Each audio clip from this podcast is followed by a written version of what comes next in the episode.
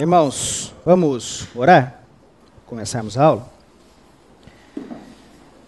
Senhor amado, nós te clamamos para que o Senhor me capacite para apresentar as verdades reveladas pelo Senhor. E apesar das minhas imperfeições, isso não afete a compreensão das Escrituras. Clamamos que o Senhor também abra os nossos corações para as verdades do teu Evangelho que possamos, ao conhecer mais ao Senhor, glorificá-lo, adorá-lo, aprendermos também mais sobre nós mesmos e que, num verdadeiro exame de consciência, venhamos a nos prostrar plenamente aos teus pés. É o que pedimos em nome de Jesus. Amém. Amém. Irmãos, é, nós basicamente vamos chegar a um determinado bloco final não das aulas de apologética e cosmovisão, mas é, da apresentação daquelas várias cosmovisões concorrentes ao cristianismo. A gente falou de niilismo, existencialismo, religiões nova era, né? falamos um pouco, né? deísmo. Então hoje, na verdade, a gente vai concluir com a cosmovisão cristã. Inclusive estabelecendo alguns paralelos com aquilo que a gente já estudou né, tentando aí é, finalizar essa etapa, depois iniciaremos outra, ligadas à cosmovisão. É, só retomando um ponto que a gente já comentou em outras aulas, o pastor já falou bastante disso, nós também, lembrando o seguinte, que embora nós estejamos estudando é, essas cosmovisões de maneira fechada, ou seja, eu apresento o niilismo como um pacote, ou o existencialismo como pacote, ou como naturalismo. A gente sabe que na prática, é, nos nossos corações, essas coisas se misturam. Então, você pode encontrar muito bem um naturalista que tem também elementos de existencialismo, ou pode ser até um deísta, até um teísta. É, então, é, a gente não, não, pode buscar muita coerência. Né? É aquela ideia de puro sangue, né? Isso acontece com a gente também como crentes. A gente pode ter uma vida, inclusive, com ateus práticos. Se nós não estivermos em constante exame do coração, e se não pedimos pelo auxílio de Deus para que sempre nos livre das armadilhas do nosso coração idólatra. Então, é, é importante que a gente tenha essa ideia, porque, embora isso seja um recurso é, didático, apresentar isso em blocos, a gente sabe que na prática as coisas não acontecem exatamente assim. Tá? Uma vez entendido isso, eu quis só deixar isso claro para a gente não, não ter essa confusão. Acho que é interessante a gente pensar um pouquinho como é que o cristianismo, nos últimos tempos, especialmente no século XX, foi perdendo cada vez mais espaço no debate público. Muitas das coisas que nós estudamos aqui já se manifestavam nos outros séculos. Tá? Mas eu quero que a gente tenha uma visão contemporânea. Então, é por isso que eu tô, estou me é, atinando a esses aspectos que eu vou manifestar agora. Então, basicamente, a gente pode identificar algumas marcas atualmente de como o cristianismo é tratado no debate público. Uma delas é deixando a discussão sobre Deus ou sobre o próprio cristianismo.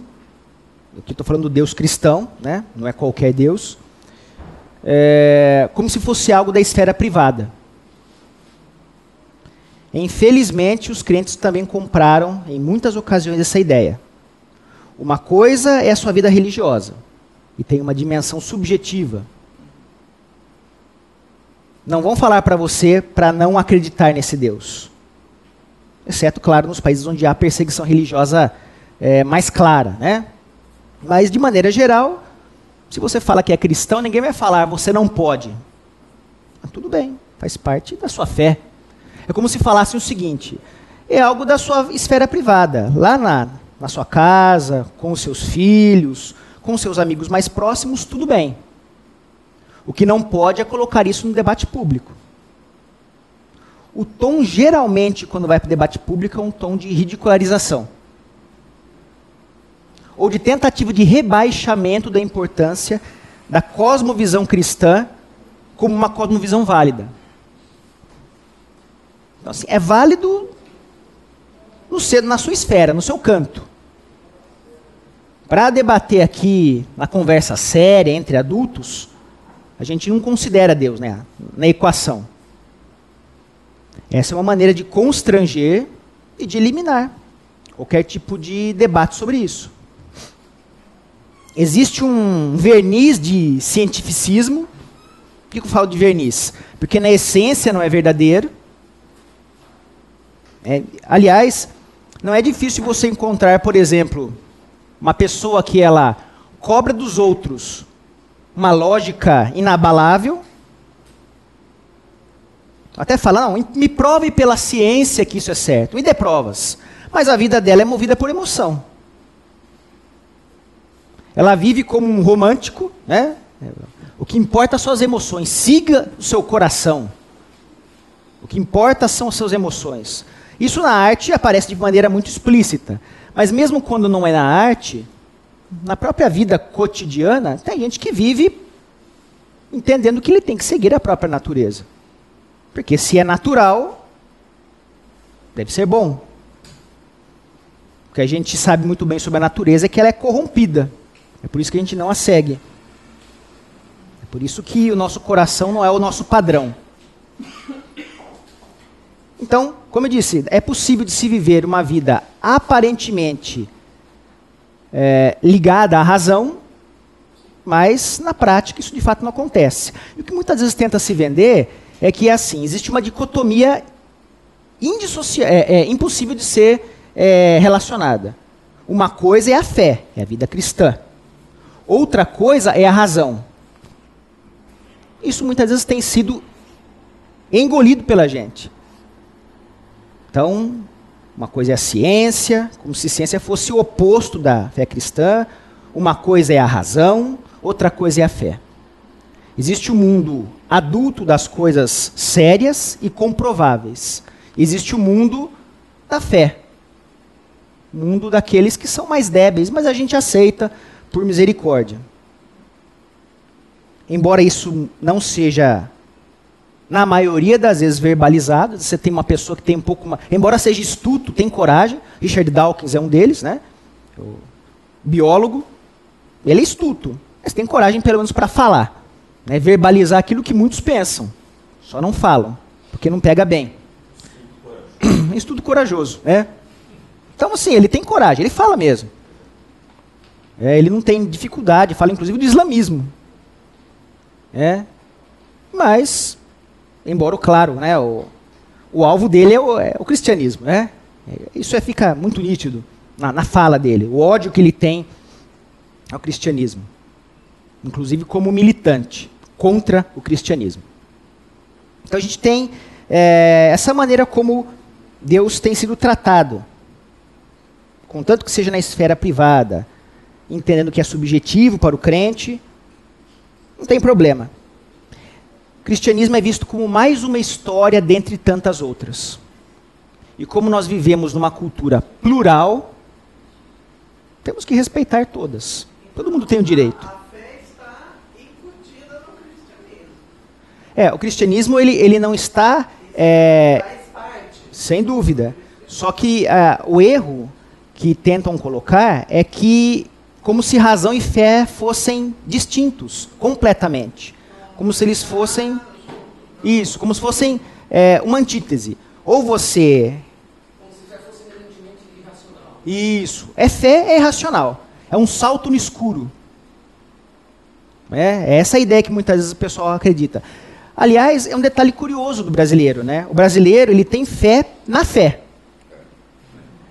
Eu acredito que, que é. Se eu, te, se eu acreditar que eu acredito, as coisas vão dar certo. É uma forma de pensamento positivo. É, eu, se eu pensar positivo, acreditar que vai acontecer, vai acontecer. Então, é, veja, isso sim é uma fé irracional. Mas não é fé cristã. Essa não é fé cristã. É. Lembrando do episódio de Indiana Jones, onde tem um abismo, que ter fé, né? E aí ele tem que precisar do nada. Aí ele precisa do nada, é. surge uma ponte. Isso, que ele vai atrás do cálice lá. Do, é. É, é me, me, contaram também sobre esse filme, não assisti. É, é interessante que nos círculos intelectuais, é. todas as outras fés são pragmáticas, menos o cristianismo. Uhum. Então, os caras, por exemplo, é, há uma, é, uma promoção das religiões de matriz afro como sendo muito mais racionais do que o uhum. cristianismo. Uhum. É, as pessoas, quando se referem a um, a um budista, ou mesmo a um, um, um, islamista, se referem a uma pessoa que tem uma racionalidade muito maior do que a do cristão. Uhum. Então, na verdade, o principal alvo mesmo é o cristianismo, Sim. sem dúvida nenhuma. E assim, é ao cristianismo e não exatamente à religião, ao Deus, ao nosso Deus. Não é qualquer. É, não é qualquer religião e não é qualquer Deus. Separar qualquer, não, é. não é qualquer. O foco é especificamente o cristianismo. É.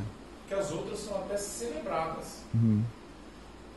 E mesmo quando não são aceitas por aquele que é, como prática de fé daquele que está criticando, né? É, veja como tudo é muito mais amenizado.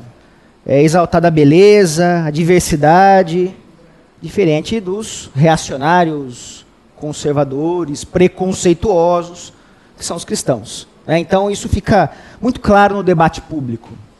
Isso nem entra, pega mal falar. Né? Isso seria motivo de ser escrachado. Então a gente vive nessa época atual que é um Frankenstein, né? cheio de coisas, uma grande mistura dentro da nossa época. E eu queria, na verdade, ao falar de cosmovisão cristã, porque a gente tem muitos elementos distintos, eu queria pegar basicamente três elementos para a gente trabalhar: a ideia que se tem de Deus, a ideia que se tem do homem, a ideia que se tem do universo. Dentro disso eu vou falar de ética, de epistemologia, quer dizer, está tudo meio misturado, mas eu quis pegar esses três elementos para a gente explorar esses vários outros né, que vão margear esse assunto. Então, primeiro em relação a Deus.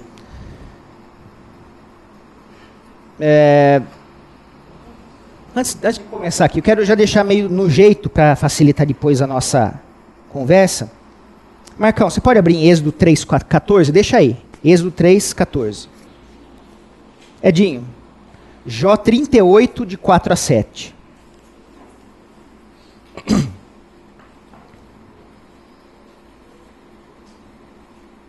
Romano, por favor, Apocalipse 1, 4, 5. Daí depois eu peço para que leiam, eu faço uma breve explicação e a gente vai seguindo nos textos. Pastor, por favor, Tiago 1, 17. Siloto, por favor, Isaías 6, de 1 a 3. Isso. Daí só deixem aí. No jeito. Nas suas bíblias eletrônicas. Ou impressas para a gente depois ir trabalhando e ficar mais ágil de se trabalhar. Então veja, a gente acredita num Deus que é pessoal, ou seja, ele se relaciona conosco. É um Deus que não está longe, ele está perto e nós acreditamos num Deus que se revela. Ou seja, seria impossível conhecê-lo se ele assim não o fizesse, se ele não se desse a conhecer. Então, essa é uma característica muito forte da ideia cristã de Deus. Nós somos é, seres caídos, né, claro, mas para aqueles que são não regenerados, Deus jamais se fará conhecido. Porque nós o conhecemos. Porque ele nos regenerou. Ele transformou esse nosso coração de pedra em coração de carne. Então nós nos tornamos é, sensíveis. Porque o Espírito fez esse trabalho já em nós. E é claro, né, é a própria ideia do, da graça irresistível. Quando ele chama, não tem jeito. Você não vai relutando. Você não vai, ah, tá bom, vai. Você venceu. Não. Você vai com todo gosto e prazer. É aquilo que o seu coração mais anseia. Porque quando ele faz esse trabalho, quando o Espírito trabalha, graças à obra de Cristo, eleição antes da fundação do mundo, né, no retrocesso. Não tem como a gente negar isso. Então nós cremos nesse Deus. Nós vamos tentar entender agora, tentar é, encontrar alguns dos atributos e características que nós é, percebemos nas Escrituras sobre o nosso Deus e que o faz distinto de todos os outros. Então, Êxodo 3,14. Leia para mim, por favor. Disse Deus a Moisés: Eu sou o que sou. É isto que você dirá aos israelitas: Eu sou e enviou a vocês. Isso. O que, que isso parece revelar de Deus para vocês? Imagina que você fosse falar para uma pessoa: Quem é Deus? Deus manda falar: Ó, eu sou o que sou. O que, que vocês conseguem perceber de é, características de Deus, né? Quais são as características que Deus está revelando nessa afirmação? Por ele veio existir todas as coisas. Tá. Isso mostra uma. Ele é absoluto. Sim, também. Ele é absoluto. É pessoal. É pessoal. Em si mesmo. Isso. Ele existe de uma forma que ninguém existe.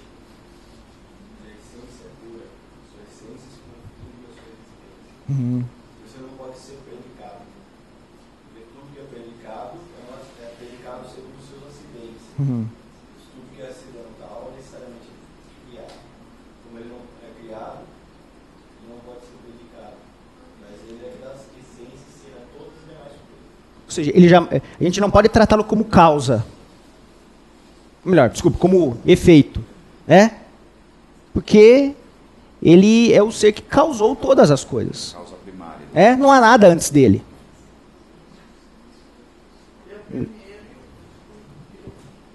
É, a gente percebe de maneira muito evidente nessa afirmação, como ser não criado.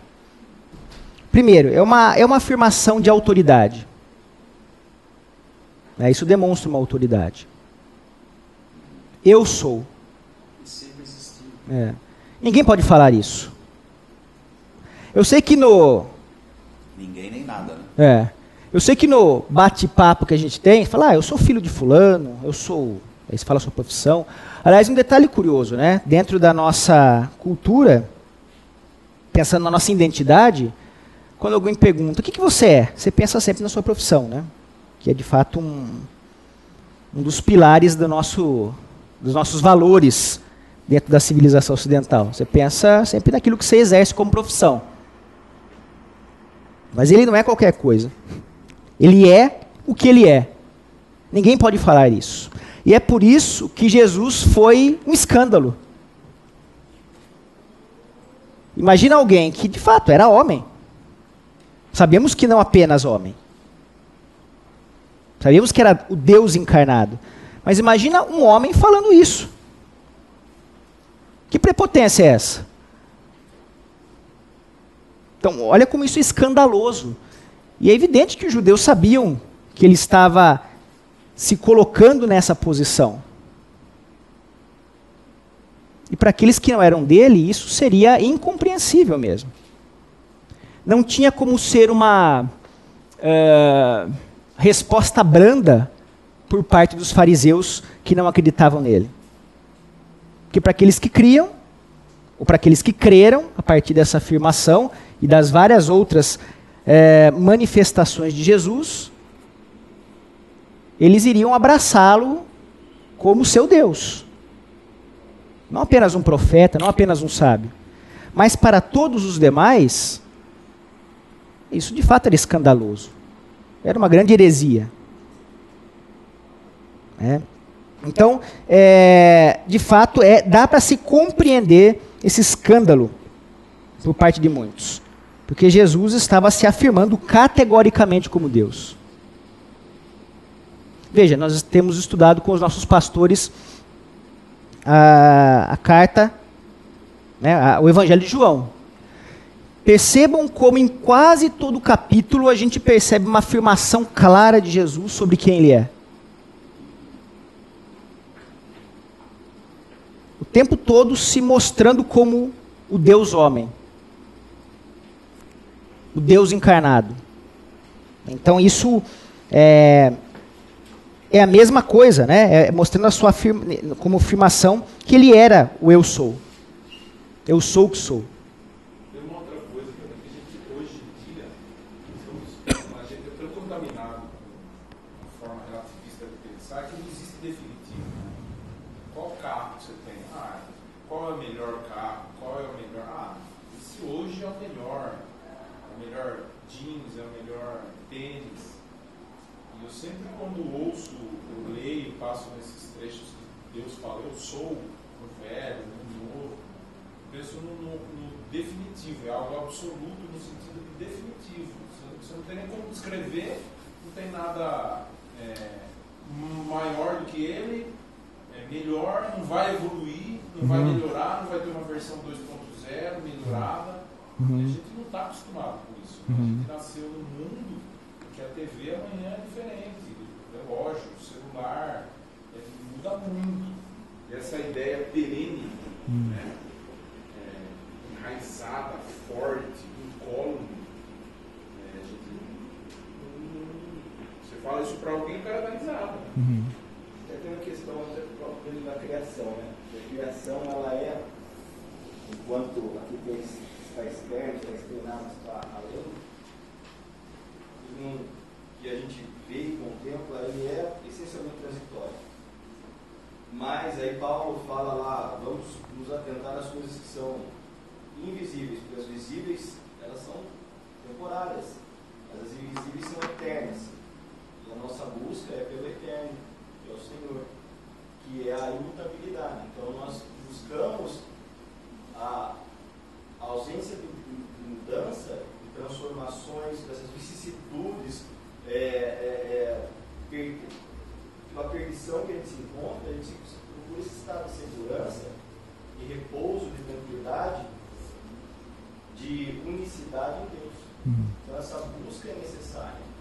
Isso é necessário. Até Jesus fala, como foi falado hoje na Evangelho na, na pregação, Jesus fala, fala para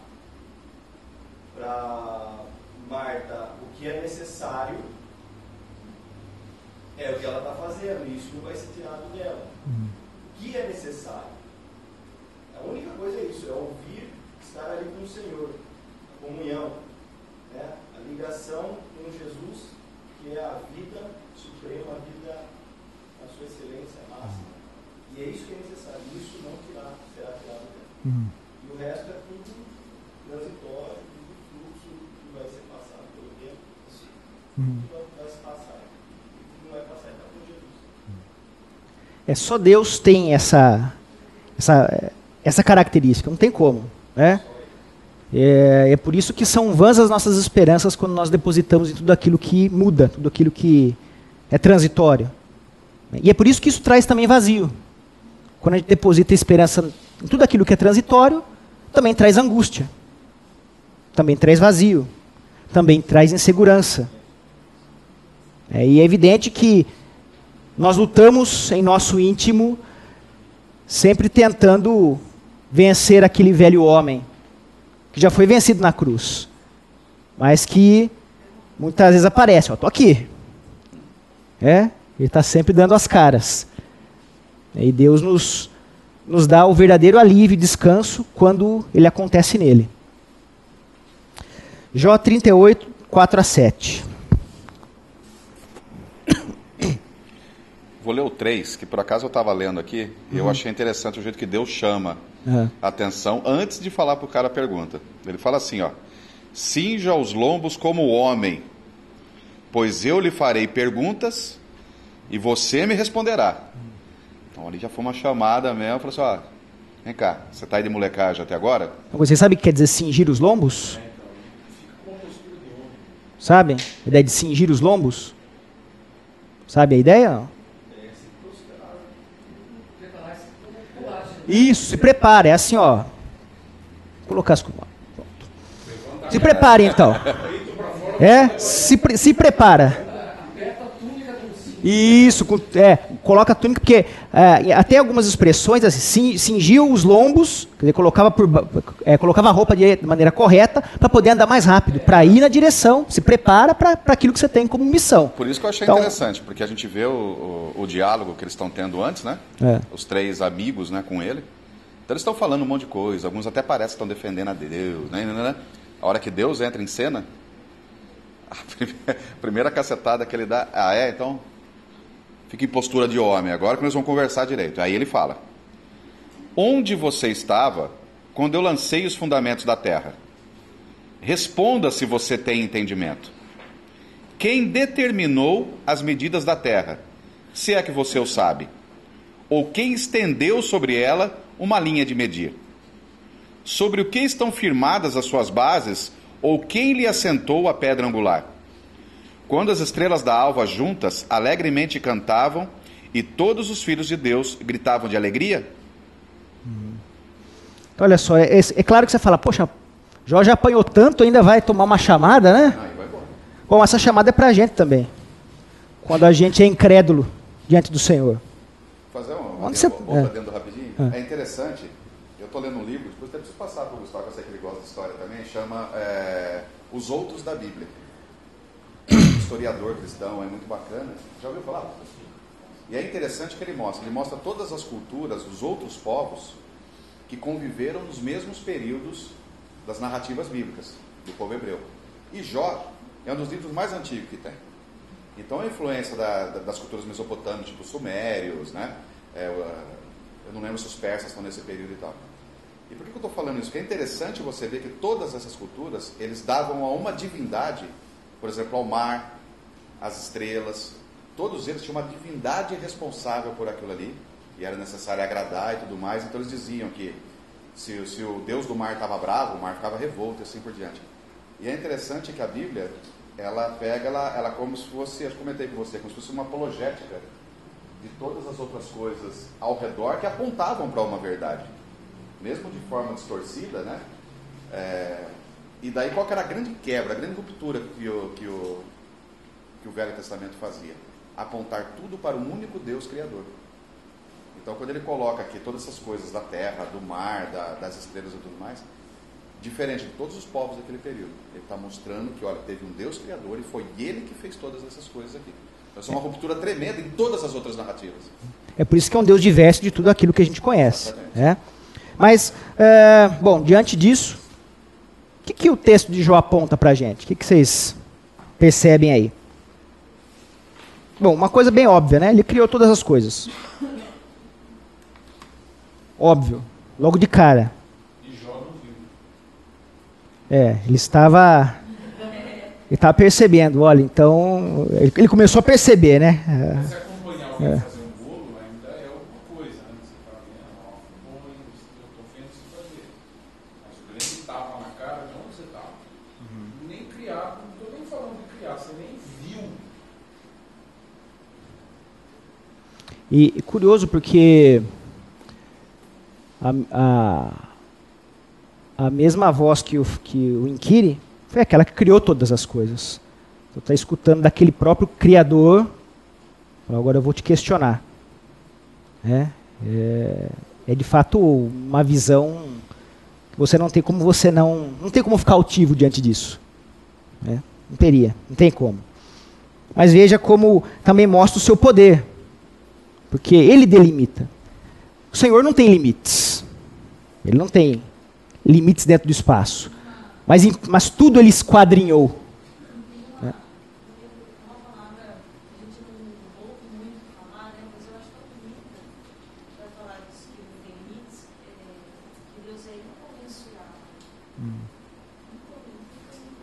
Tem como mensurá-lo.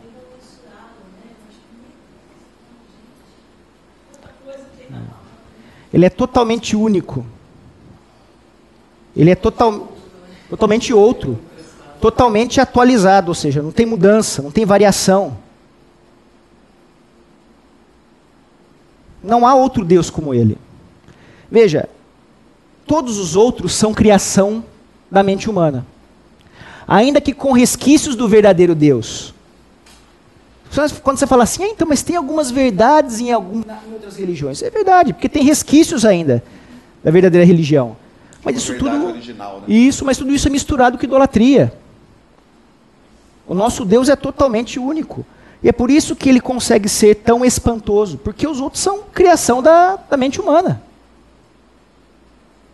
Os outros vieram de uma mistura da criatividade que de fato Deus nos deu e é usado para o mal, né, com um coração idólatra que faz cada um faz do seu Deus a sua imagem e semelhança.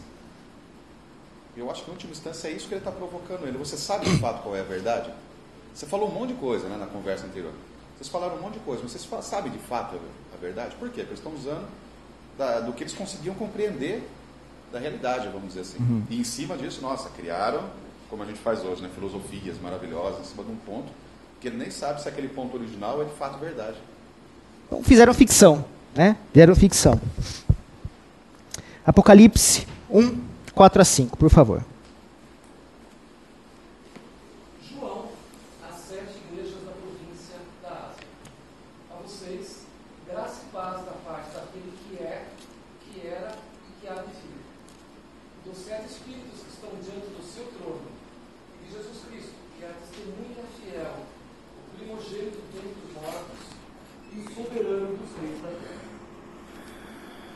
Aqui, o que, que salta para vocês aos olhos? O que, que está que que tá, que que tá sendo mostrado aqui nesse texto sobre Nosso Senhor? Para facilitar, vai. Quem é aquele que é, que era e há de vir nesse texto? Vamos continuar. E os sete espíritos?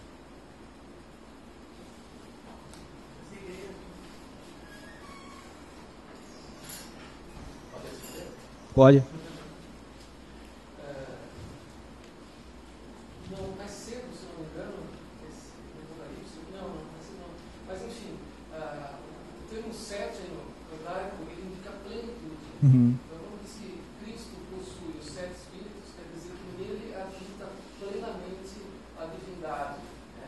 Ele habita plenamente o Espírito de Deus, ele é plenamente Deus. Uhum. Tá. E depois fala e Jesus Cristo, e fala, cita ele nominalmente. Né? O que, que vocês acham que, que o texto está falando exatamente? Ele está querendo dizer o quê? Com essas formas diferentes de, de tratar a divindade. Essa, essa, expressão. Esse texto que você está falando aí de, de, da plenitude, em Zacarias 4 utiliza também um, uma maneira é, similar. Mas o que, que vocês acham? Espírito traduzido é, é a mesma palavra, a mesma grafia que se usa para o Espírito Santo? Sim, fala de sete espíritos. Sim, mas aqui não se refere ao Espírito Santo. Veja.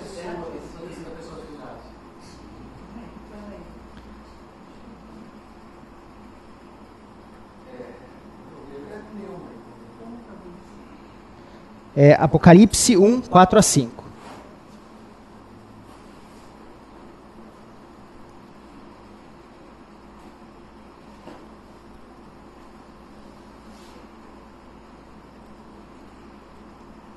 Me adiantarei então, senão a gente não vai conseguir concluir a ideia. Mas veja, aqui está mostrando na figura do nosso Redentor, é, é como uma, uma, afirmação. Veja, e é, é curioso é, é, utilizar aquela, essa relação é, trina, né? Três, três afirmações sobre o nosso Salvador. Ele é aquele que é, era e há de vir, é desde a eternidade, era na sua encarnação e há de vir novamente para nos resgatar. Ele de fato é o, é o ser perfeito. Né? Ele é perfeito. Aliás, é, é, curioso como o Espírito Santo é muitas vezes chamado como o Espírito de Cristo. Né? Não é o Espírito dele no sentido, é o Espírito de Cristo, Espírito Santo, né? não é da alma. Exatamente. E aí, depois, de maneira expressa, é falado sobre Jesus. é, Jesus colocado numa posição de Deus, porque o é, porque ele é Deus, ele faz parte desse Deus triuno, Deus Filho, evidenciado e exaltado nessa passagem. É, talvez a primeira afirmação, né, é. ao se referir a Cristo como aquele que é, que é, que é viver, está se referindo ao aspecto divino dele, né, que ele é plenamente Deus, né. Uhum. E a terceira afirmação, ao chamá-lo pelo nome dele encarnado, né, Jesus Cristo, está se referindo à, natureza humana, Uhum. ou seja, Bem observado. está apresentando Cristo como Deus e como homem, Uhum. né, como, como Deus homem. Né? Sim. Então, é, aqui é, é, João, né, a partir da revelação divina, é, apresentando o nosso Redentor.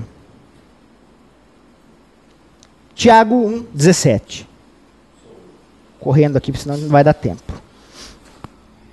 Toda boa dádiva, todo dom perfeito, vem do alto, descendo do Pai das luzes, que não muda com sombras inconstantes.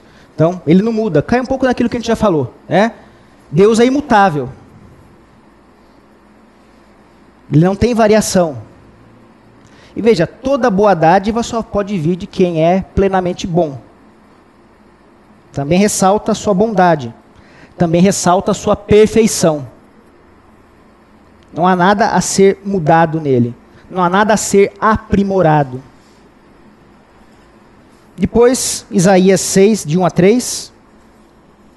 No ano em que o rei Uz- Uzias morreu, eu vi o Senhor assentado num trono alto e exaltado, e a aba de sua veste enchia o templo. Acima dele estavam os serafins, cada um deles tinha seis asas, com duas cobriam o rosto, com duas cobriam os pés, e com duas, com duas voavam. E proclamavam uns aos outros: Santo, Santo, Santo é o Senhor dos exércitos. A terra inteira está cheia da sua glória. Isso. Então, é, quem está no trono aqui? Quem está no trono quando Isaías tem essa revelação? É, Jesus. Veja, santo, santo, santo. Ou seja, a santidade é um atributo que define todas as demais. Ele é graciosamente santo. Sua justiça é santa. Pela maneira como é descrito. Vamos pegar aqui o texto.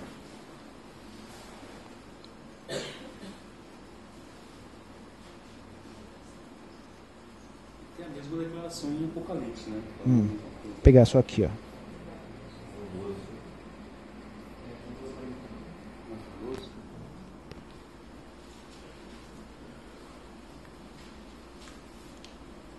Ó, exaltado, ah, desculpa, assentado num trono alto e exaltado. Primeiro, né? Uma coisa que eu acho que é importante a gente entender que Deus Pai é espírito. Não consegue vê-lo. Nem mesmo, nem mesmo espírito. Quando nem, nem pelos serafins, exatamente. Quando ele eh, se apresenta, quem se apresenta materialmente é sempre o filho. Né? Então essa é a, a, a visão. Não sei se eu tirei a dúvida, é isso mesmo? Mas ah, acho interessante mencionar também João 12, 41. Pega, por favor, Marcos. João 12, 41. que é ali acima de qualquer dúvida, né? Eh, Fica bem. ah,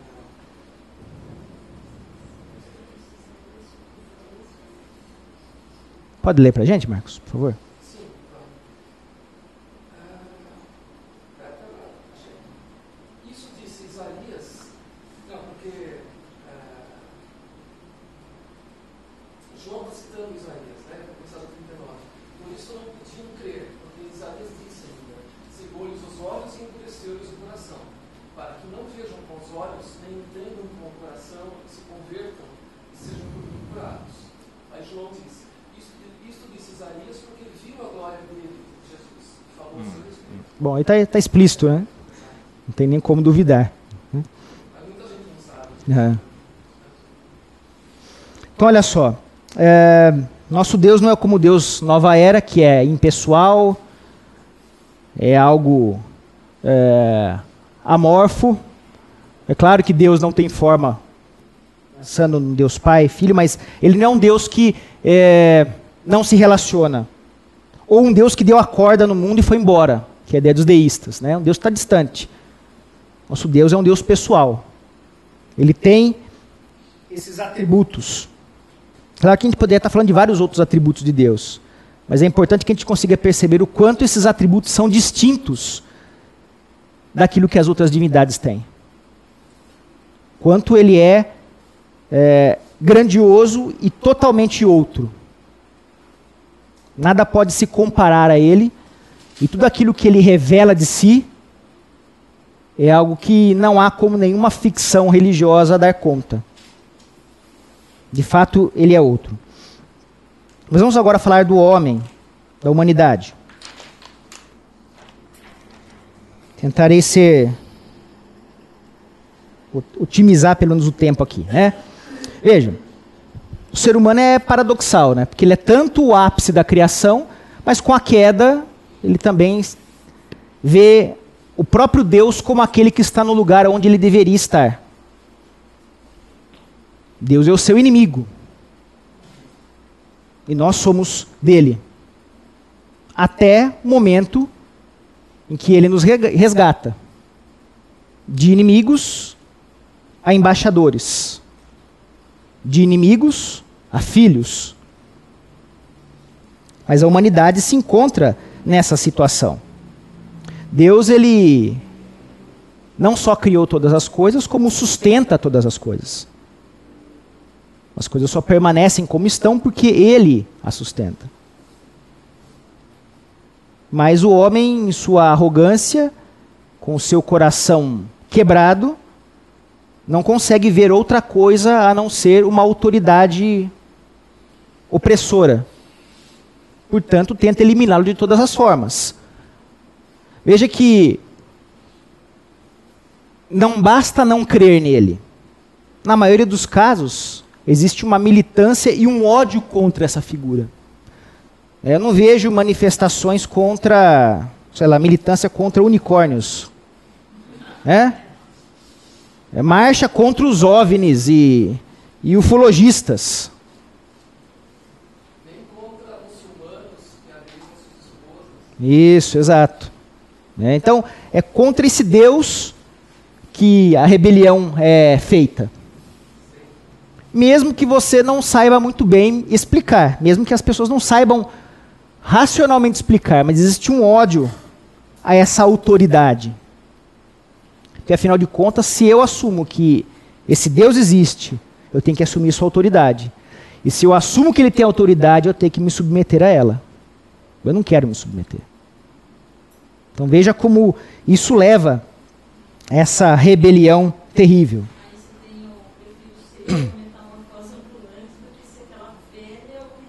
É. É. é sempre uma ideia de que eu quero ficar num ambiente que eu tenha mobilidade.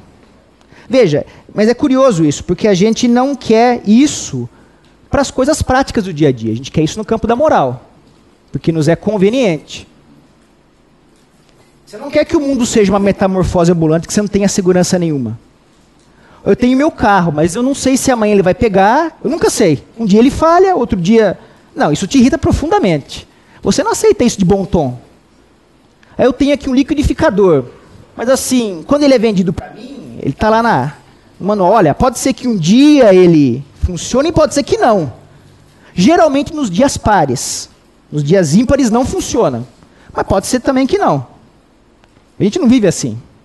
No campo da moral, isso é desejável. Porque nós queremos ter a autonomia, nós queremos ter a nossa própria lei. Que Eu eu, também quero isso só para mim. Uhum. Não quero para meu patrão, não quero para minha esposa, é, não quero para o meu amigo. exato. É. Pensando que o inferno, no inferno o Senhor vai dar exatamente isso para os condenados querem disfunção, de. não querem retidão, querem multilateralidade de, de vias para tudo aquilo que quiserem ser, agir, pensar. O Senhor vai conceder que isso eles possam buscar as suas multiformes vias para tentar se satisfazer nunca mais. Ó, você falou de disfunção agora, né? Veja, a nossa condição pensando é, do homem quebrado, é a condição de disfuncionalidade. Socialmente disfuncionais. Nós temos problemas uns com os outros. Afetivamente disfuncionais. Nós temos problemas para lidar com os nossos sentimentos. Fisicamente disfuncionais. Os nossos corpos se rebelam contra nós mesmos. É? A gente é, tenta, tenta criar planos para domá-lo, mas ele é indomável. É,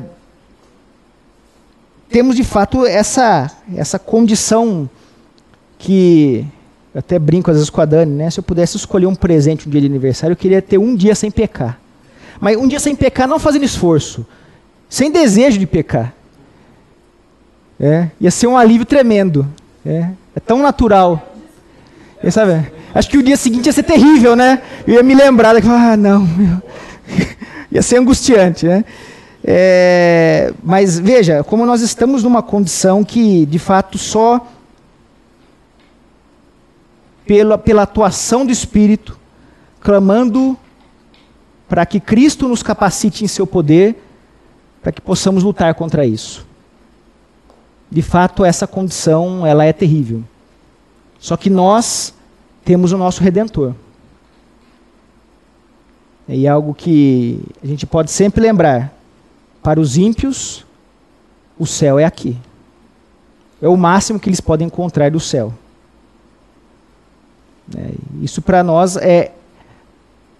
A gente consegue ter deslumbres, né? pequenas degustações do céu, que é algo que nós teremos plenamente na eternidade. Mas, então, é, pegando aqui algumas das características nossas como humanidade. Somos criaturas, Deus nos comunicou alguns dos atributos dele: sabedoria, bondade, o amor, a misericórdia, a graça, né? Então tem aqueles, esses atributos comunicáveis que Deus nos deu, que Ele transferiu para a sua criação, no caso para a gente, né? porque somos a coroa da criação.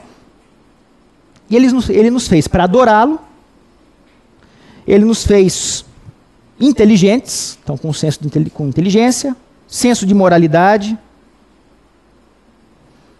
ele nos fez criativos, ele nos fez seres sociais, a imagem e semelhança. Então, veja, é, Deus de fato é, nos deu um senso de divindade, da existência de um ser divino.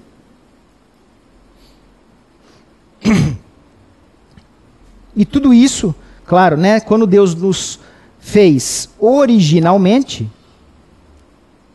Ele nos fez para dominar a criação o, o, o, reino animal e vegetal estavam sob a responsabilidade do homem. Era ele que deveria ser o jardineiro dessa.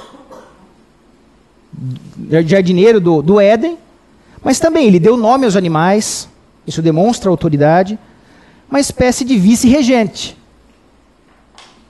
Ele ia reger junto com Deus. E isso, claro, é, mostra o papel de destaque que ele tem na criação. Esse destaque, de fato, ele se evidencia quando a gente lê, por exemplo, o relato de Gênesis. Gênesis 1 e 2, isso fica muito claro. Os papéis que Deus deu ao homem, o destaque que ele deu a ele e aquilo que ele deveria realizar. E com essa ruptura com o nosso Criador, né, nós nos tornamos plenamente, completamente alheios a Ele, distantes, impuros. Isso nos coloca numa condição é, totalmente disfuncional. Agora, e, e acho que um ponto importante para a gente pensar aqui, né? Uma compreensão antropológica do que é o homem correta é essencial, inclusive para valorizar e compreender da forma correta a importância do sacrifício vicário de Cristo. Ter uma real compreensão de quem nós somos, de quão sujo estamos, nos dá e deve nos conduzir a corações mais gratos e mais desejosos por Cristo. Em muitas situações, todas as vezes que a gente começa a agir por performance, por acreditar que está nas forças do nosso braço, agir e fazer acontecer, porque às vezes a gente pode, às vezes, no discurso não falar isso. Você fala, bom, tudo bem, Cristo me salvou. Eu preciso corresponder. Não estou falando que não tem que ter, é, não tem que ter busca por santidade, não é isso. Mas inclusive quem dá o poder para vencermos o pecado no processo de santificação é o próprio Cristo. Isso, exato. Não é uma barganha ou falando, ó, tudo bem, você fez isso para mim, agora eu vou devolver é, em fidelidade. Nossa. Seria um, será uma baita frustração. E vai ser para muitos. Para aqueles que são intelectualmente honestos, se não tem essa visão, vai ser uma grande frustração. Porque vão perceber que esse ideal jamais será atingido. Somente pela ação, novamente, o poder de Cristo agindo em nós é que isso, isso é possível. Isso se torna possível. Então, ter uma, uma, uma compreensão antropológica saudável é, nos dá uma correta dimensão e nos traz, um, nos traz a um coração mais grato, né? corações gratos a Cristo. Não há nada que possa saciar os nossos apetites pelas coisas do mundo, não há nada que possa tirar o vazio existencial, não há nada que possa tirar os nossos medos e ansiedades, se não for o descanso no próprio Senhor. Absolutamente nada. Todos os outros são descansos temporários. O dinheiro que eu tenho, família que eu tenho, as coisas que eu adquiri recentemente, a profissão, os amigos. Deus nos dá isso também graciosamente. São coisas boas, mas depositar a esperança nelas é tolice. Por isso que os nossos olhos têm que estar, têm que estar sempre voltados para a cruz. É nele que a gente tem que mirar. E, por último, o universo. Quase na hora aqui, mas vai dar tempo para a gente concluir. Alguém abre para mim Gênesis 1, de 1 a 10?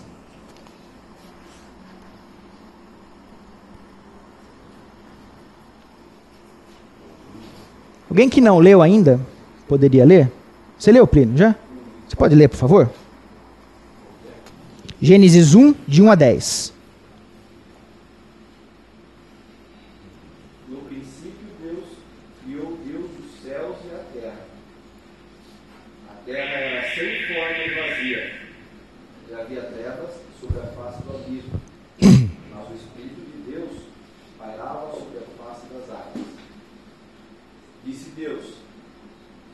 a luz e ouviu-os.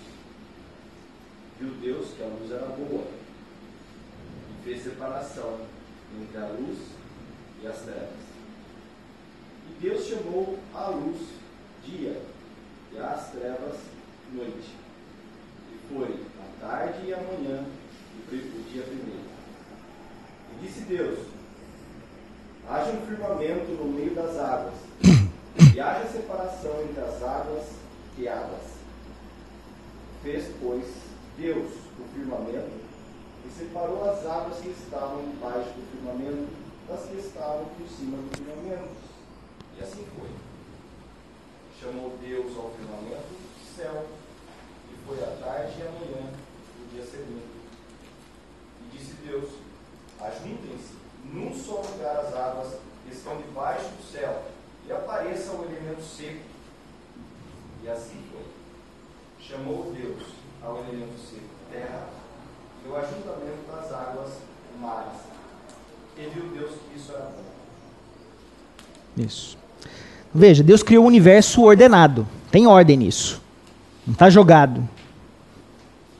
Ele criou o um universo com causa e efeito. Ele colocou o homem para cuidar dele. Especialmente no caso, na terra. As coisas criadas gritam o nome do nosso Deus. É isso que, é isso que Romanos fala. Romanos 1. É isso fica evidenciado. Deus criou todo, todo o cosmo ex nihilo, ou seja, do nada. Nada existia, exceto ele. Na verdade, ele é. E as coisas passaram a existir por um ato da sua vontade. Nós temos, é, pensando no universo, como é que nós conseguimos conhecê-lo? Porque Deus nos dotou, nos dotou da capacidade de conhecimento. É. O universo é cognoscível. Cognoscível.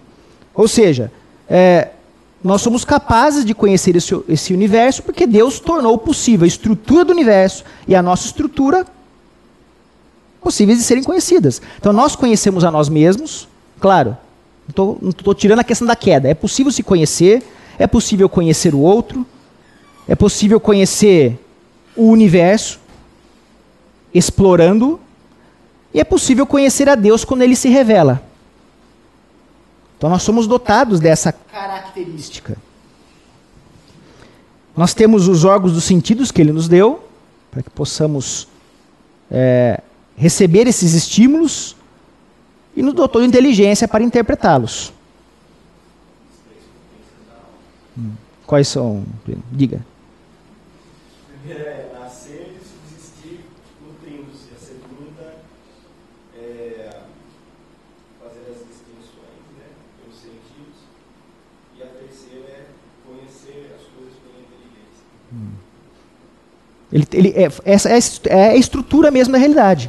Né? Ele, cria a estrutura da realidade para que ela seja conhecida. Então, é, a maneira como a própria criação do universo é feita para que isso aconteça.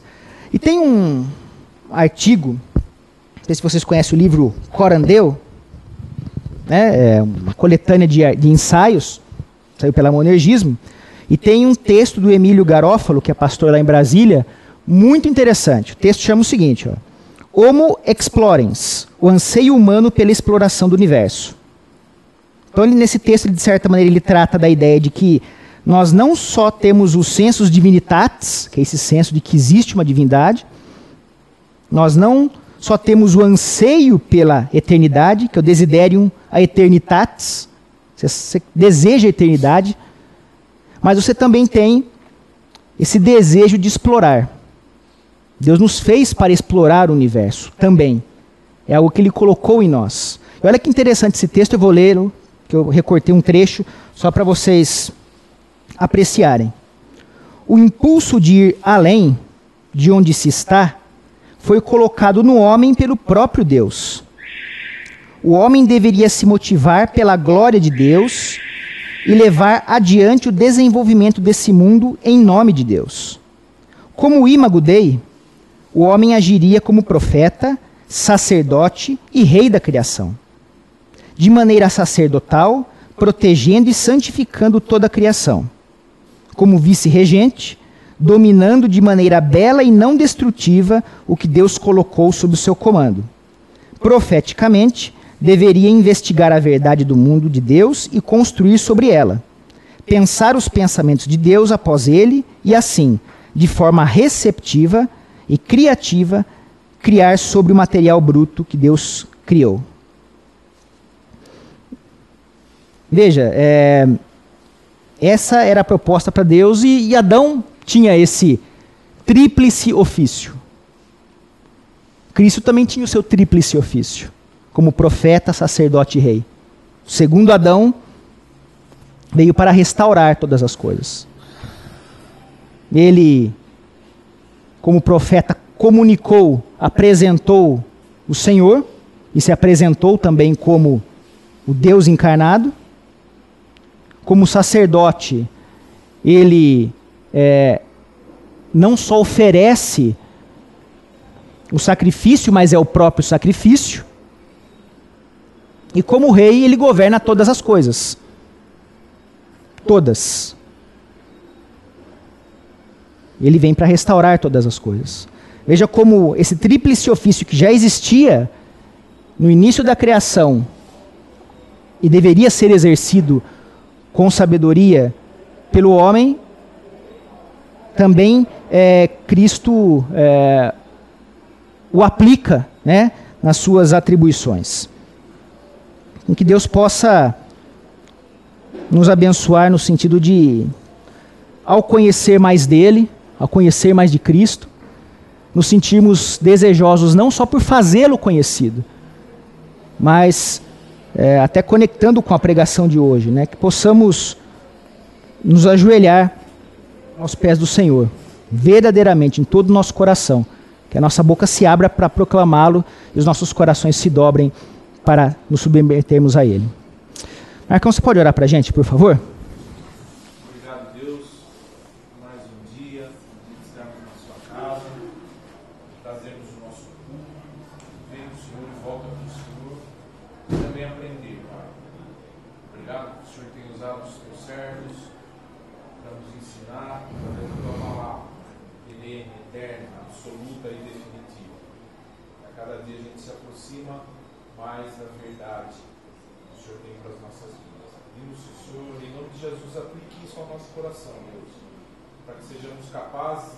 esperança às pessoas que precisam de esperança e razão da nossa esperança às pessoas que precisam de esperança. Nós te louvamos, Pai. Nós já sabemos que essa batalha é ganha em nome do Senhor Jesus, através do Espírito Santo. E é em nome dele que nós oramos. Amém. Amém. Amém. Bom domingo.